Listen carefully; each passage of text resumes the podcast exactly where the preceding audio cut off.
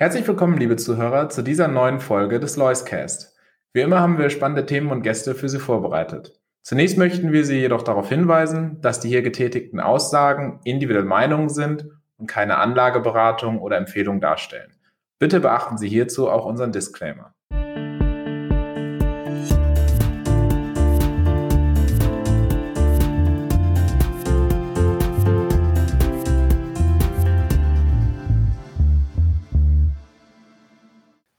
Herzlich willkommen, meine Damen und Herren, zur heutigen Ausgabe des Loiscast. Heute wieder einmal bei mir zu Gast Herr Dr. Christoph Bruns, Vorstand, Eigentümer und Portfoliomanager der Lois AG. Herr Dr. Christoph Bruns, schöne Grüße nach Chicago.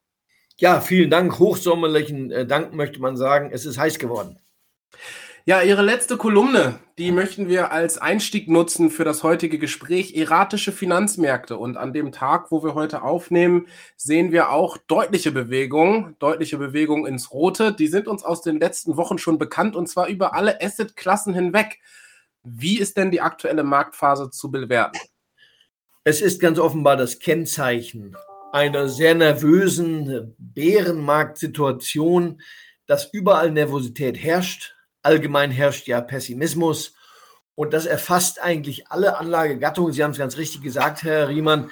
Äh, keineswegs sind davon äh, vornehmlich die Aktien betroffen, sondern auch der Rohstoffbereich steht unter mächtig Veränderungsdruck.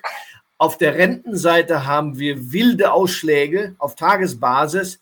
Insofern tut sich vieles. Ich möchte dann vielleicht noch die Krypto-Thematik kurz mal erwähnen. Das ist ja nicht so sehr unser Thema. Das hat mit Investment auch wenig zu tun. Aber immerhin dort ist richtig Dampf im Kessel.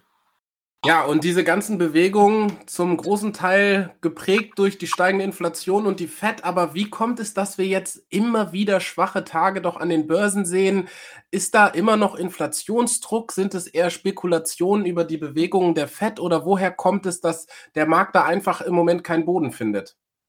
Das Thema des Jahres ist ganz ohne Zweifel Inflation. Kein, äh, keiner kann daran vorbeisehen, dass ja in, in großer Breite sowas wie eine Enteignung stattfindet. Die Bevölkerung haben weniger verfügbares Geld in der Tasche und das wird Einfluss haben auf die Konjunktur, auf die Wirtschaftsentwicklung. Das kann nicht anders sein und die Notenbanken sehen sich gezwungen, die Zinsen zu erhöhen. Tatsächlich ist es ja eine Ironie, Herr Riemann, wenn Sie mal bedenken, überall hat man die Zinsen erhöht. Die Amerikaner, die Briten, die Polen, die Schweden, die Schweizer nur in Europa hat man nichts getan bislang und das hat ja nun die Folge gezeitigt, dass unsere gemeinsame Währung Euro böse unter Druck gekommen ist. Also das Nichtstun ist bestraft worden in gewisser Weise. Gleiches gilt ja auch für Japan. Auch da, dort hat man die Zinsen nicht erhöht. Da besteht allerdings auch keine Notwendigkeit, die Zinsen anzuheben. Insofern ein Sonderfall. Aber ganz klar ist, das Währungsgefüge hat sich stark verschoben.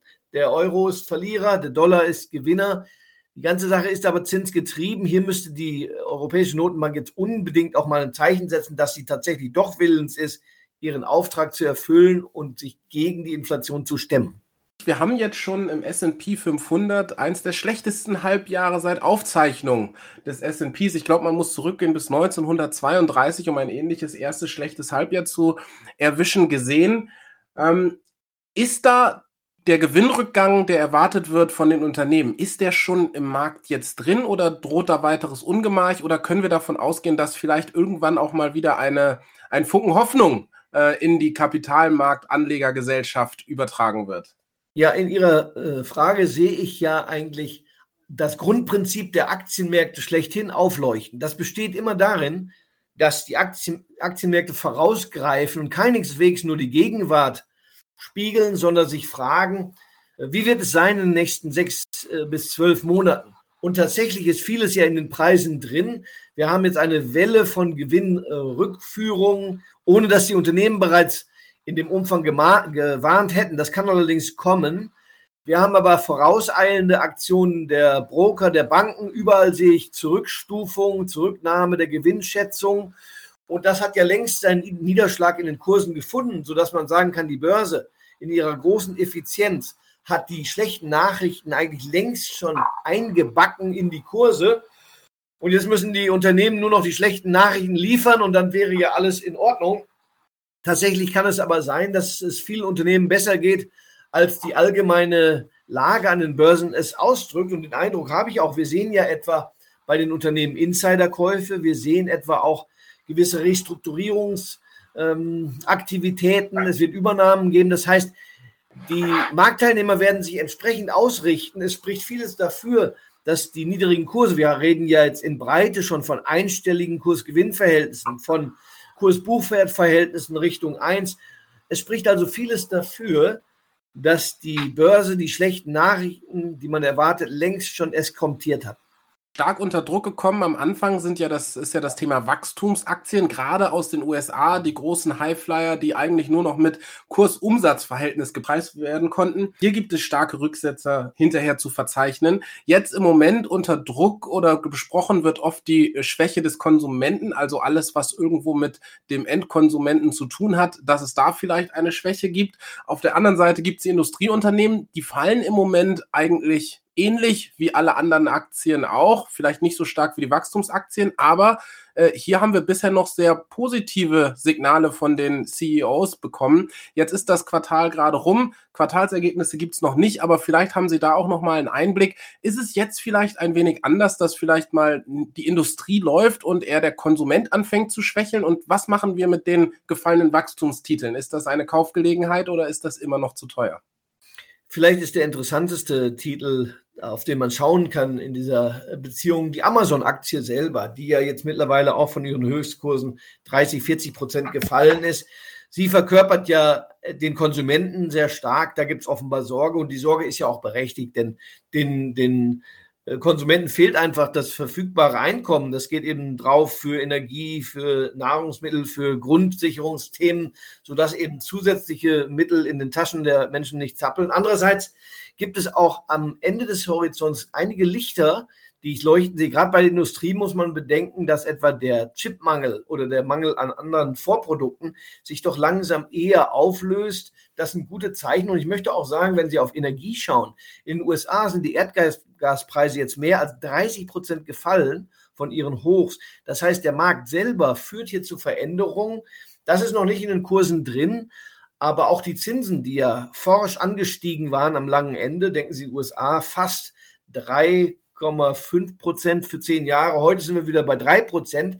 Das heißt, ein bisschen äh, durchschnaufen. Insgesamt bin ich der Meinung, dass der Markt sehr effizient vieles an negativen äh, Nachrichten, die es ja auch gibt, vor allem aus der Makroseite, längst schon in die Mikrokurse eingebaut hat. Hier aber dürfte die Lage eher etwas besser sein als die Stimmung und das gibt mir durchaus etwas Hoffnung. Dieser Tage kann man keine Marktbesprechung durchführen, ohne auch das weiter bestehende Kriegstreiben äh, zwischen Russland und unfreiwilligermaßen der Ukraine anzusprechen. Hier gibt es im Moment nichts Gutes zu berichten, aber wie blicken Sie auf das ganze Thema und vielleicht auch speziell mit Blick auf Deutschland und den vor uns stehenden Winter unter Anbetracht der jetzt schon gesunkenen Gaslieferungen aus Russland steht uns hier demnächst ein neuer Lockdown bevor, aber dann vielleicht sind die Restaurants nicht geschlossen, weil wir Abstand halten müssen, sondern äh, weil es dort nicht mehr geheizt wird über den Winter. Ja, man könnte sagen, das wäre mindestens für den Verkäufer von Wintermänteln eine gute Nachricht. Aber mal davon abgesehen, der Krieg hat ja zunächst äh, Auswirkungen auf Getreide und damit Nahrungsmittelpreise und Energiepreise. Beides ist mit in die Inflation ja eingeflossen und hat zu den Zinssteigerungen geführt und dergleichen mehr.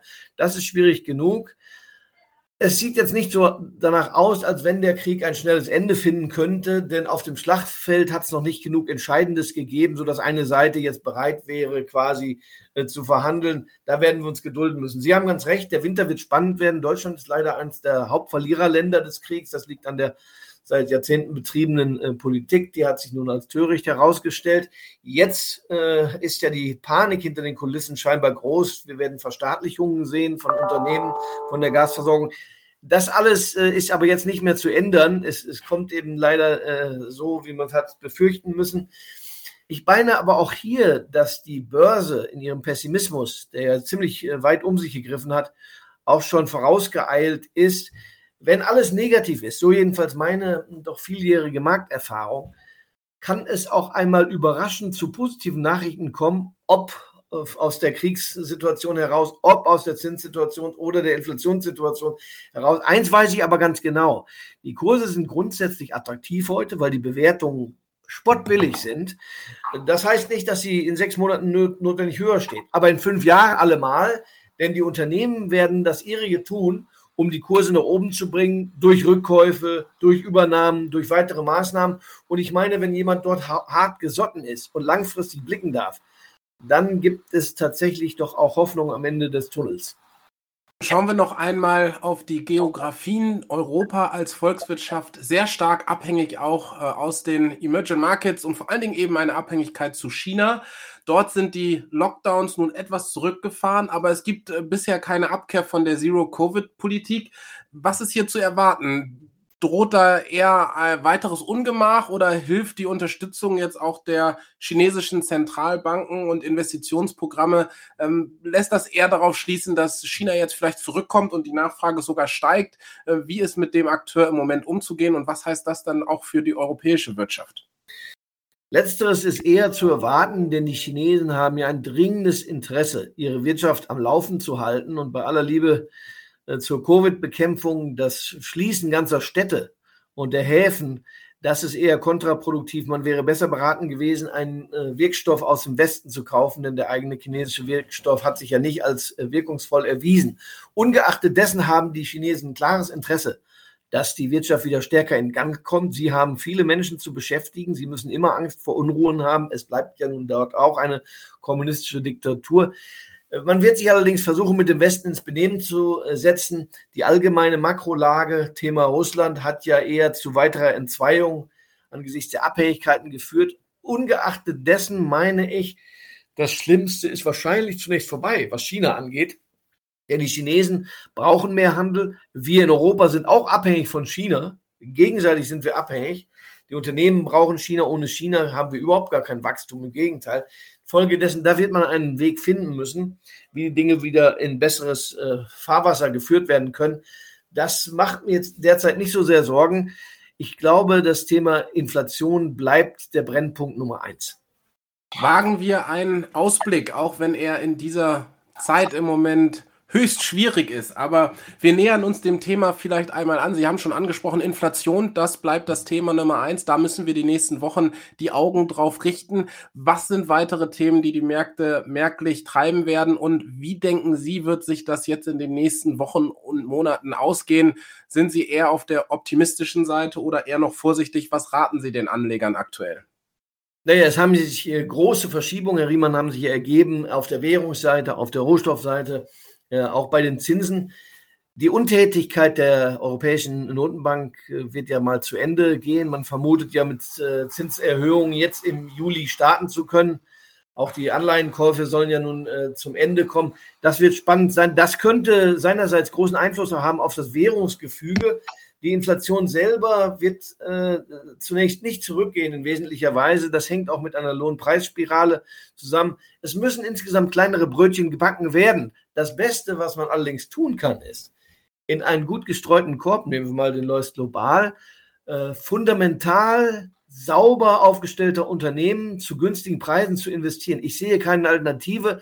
Wahrscheinlich ist es das Allerbeste für einen Anleger, die Augen jetzt tief zu schließen und zu sagen, entscheidend ist, wie es in fünf Jahren von jetzt aussieht. Und da, glaube ich, können wir, so war es jedenfalls in allen Krisen der Vergangenheit, eher optimistisch nach vorne schauen. Herr Dr. Bruns, und dann schließen auch wir die Augen, zumindest für die heutige Podcast-Aufnahme. Ich bedanke mich recht herzlich und wünsche einen angenehmen Resttag.